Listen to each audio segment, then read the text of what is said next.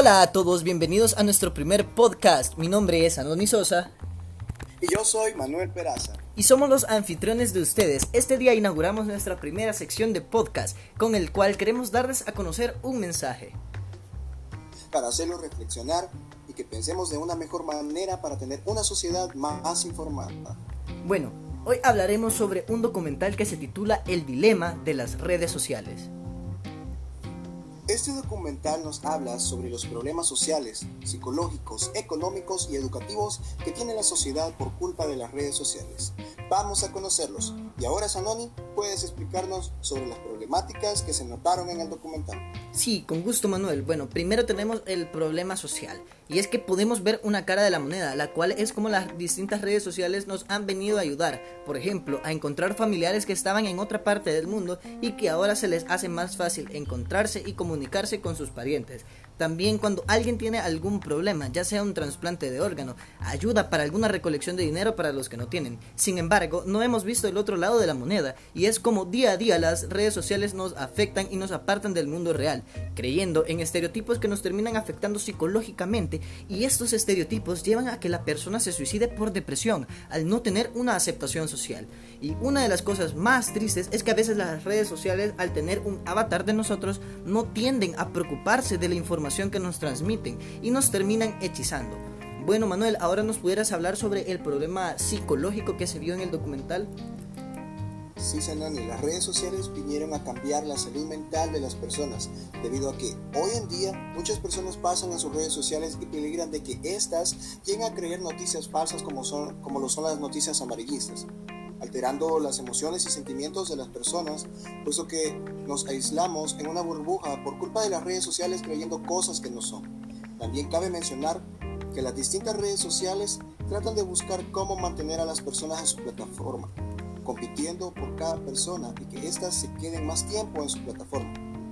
Todos los me gusta, me encanta, me enoja, es un análisis que hacen las plataformas para saber qué cosas publicarnos qué cosas son las que creemos. De hecho, saben en qué momento nos sentimos solos, en qué momento estamos eufóricos, o también saben reconocer si la persona es extrovertida o si no lo es, tomando nuestros datos, creando un avatar de nosotros para predecir qué es lo que haremos. La persuasión al final juega un papel muy importante en las redes sociales debido a que quieren hacernos cambiar de parecer sobre ciertas cosas, puesto que las plataformas contienen distintos algoritmos y creemos que esos algoritmos están diseñados para darnos lo que nos gusta, pero en realidad lo que hacen es buscar laberintos que se acerquen a nuestro interés. Y Sanoni, ¿nos puedes hablar sobre la problemática educacional que pudimos ver en el documento? Clarísimo, mi amigo. Bueno, es increíble ver cómo en el documental ya no tenemos la educación de compartir un tiempo en familia, aunque sea en la mesa, ya que vemos cómo la situación en la que pasa la familia no tienen cuando no tienen sus teléfonos, debido a que están desesperados por ver quién les escribe, ver en qué cosas nos han etiquetado y no podemos compartir un tiempo de calidad en familia por culpa de las distintas redes sociales. Estamos atrapados en un mundo cibernético en el cual nos olvidamos de ciertas cosas que son importantes como lo es la familia. Otro gran problema es que tampoco tenemos la educación de investigar cada noticia que se nos presentan en cada una de las distintas redes sociales y creemos en cosas que nada que ver con la problemática actual. Un ejemplo es cómo las personas se desinformaron al principio de, de esta pandemia. Y bueno, los jóvenes que pasan más de dos horas al día en redes sociales como Facebook, Twitter o Instagram son más propensos a sufrir problemas de salud mental, sobre todo angustia, síntomas de ansiedad y depresión. Esto indicaron los estudios que nos revelaron en el documental. Bueno, ahora nos pudieras hablar sobre eh, la problemática económica que se vio en el documental, Manuel.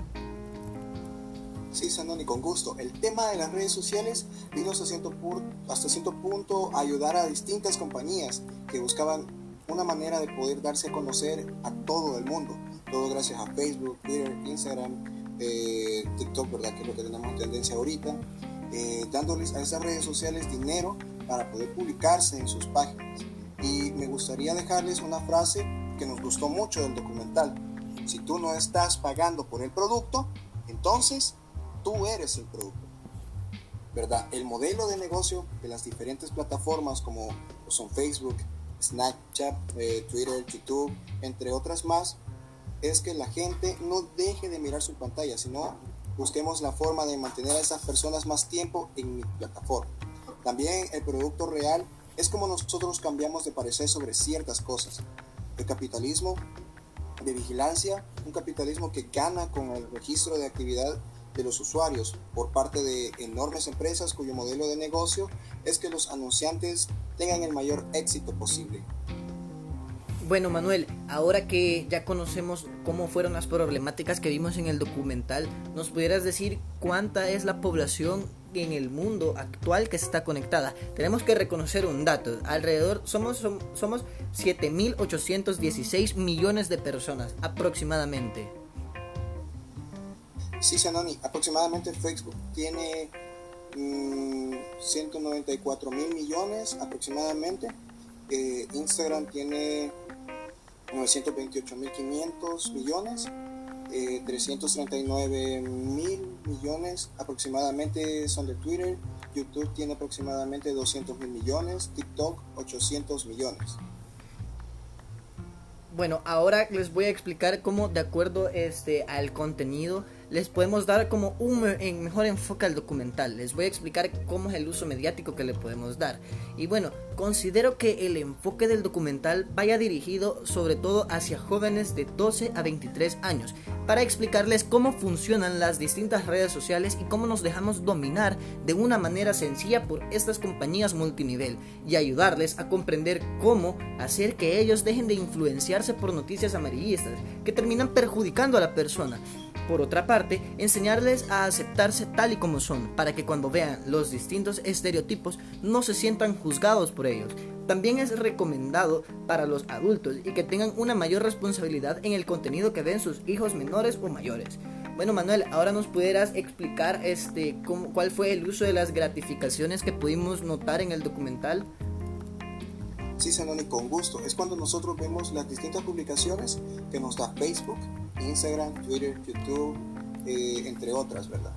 Y, todos esos me gusta que le damos a lo que nos publiquen ayuda a las plataformas para saber qué es lo que vamos a hacer después, por quién vamos a votar, por ejemplo, por qué producto decidiría adquirir cuando veo la publicidad.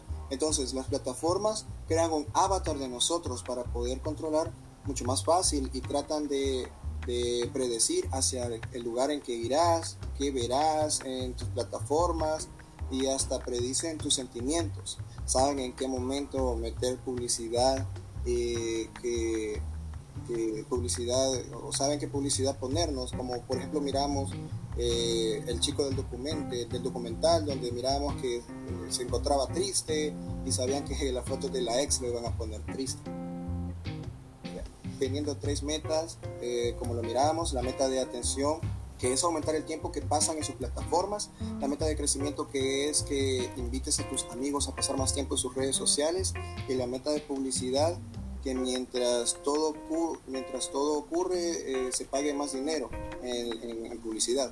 Estas metas se apoyan de los algoritmos que analizan que nos deberían demostrar para mejorar sus números probablemente servirá para recapacitar y darnos cuenta que las redes sociales nos están gobernando y que no tendrían que tener dominio sobre nosotros porque no tenemos que ser dependientes de una red social para formar parte de una sociedad. Y ahora este, nuestro compañero Sanoni finalizará con las conclusiones, ¿verdad? Sí, lamentablemente ya se nos ha acabado el tiempo, entonces ya es momento de dar nuestra conclusión a lo que llegamos, a lo que llegamos con el documental.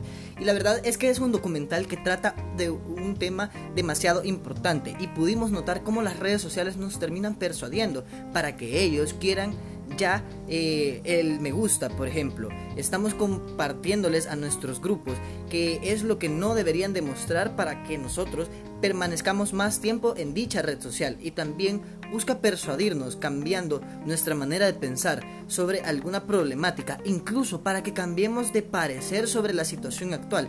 Estaría perfecto que el documental pudiera estar con un lenguaje o que nosotros como, como comunicadores pudiéramos adaptar este documental con un lenguaje para los niños, porque ellos son los que van a entrar en este mundo donde ya se desarrolló de tal magnitud estas plataformas para crear avatares de nosotros mismos y controlar nuestra manera de pensar. También pudimos notar cómo es la realidad virtual en las redes sociales y cómo afecta a las familias y a todo el mundo. Y pudimos notar también cómo destruye a raíz la formación de las familias y el crecimiento emocional de los niños, jóvenes y personas mayores, causando traumas psicológicos por la no aceptación de la sociedad.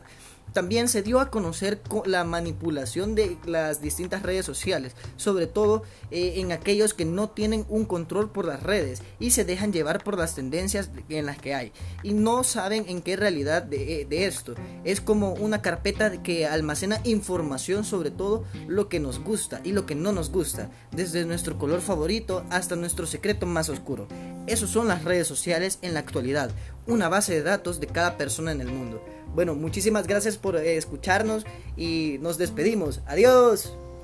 Adiós.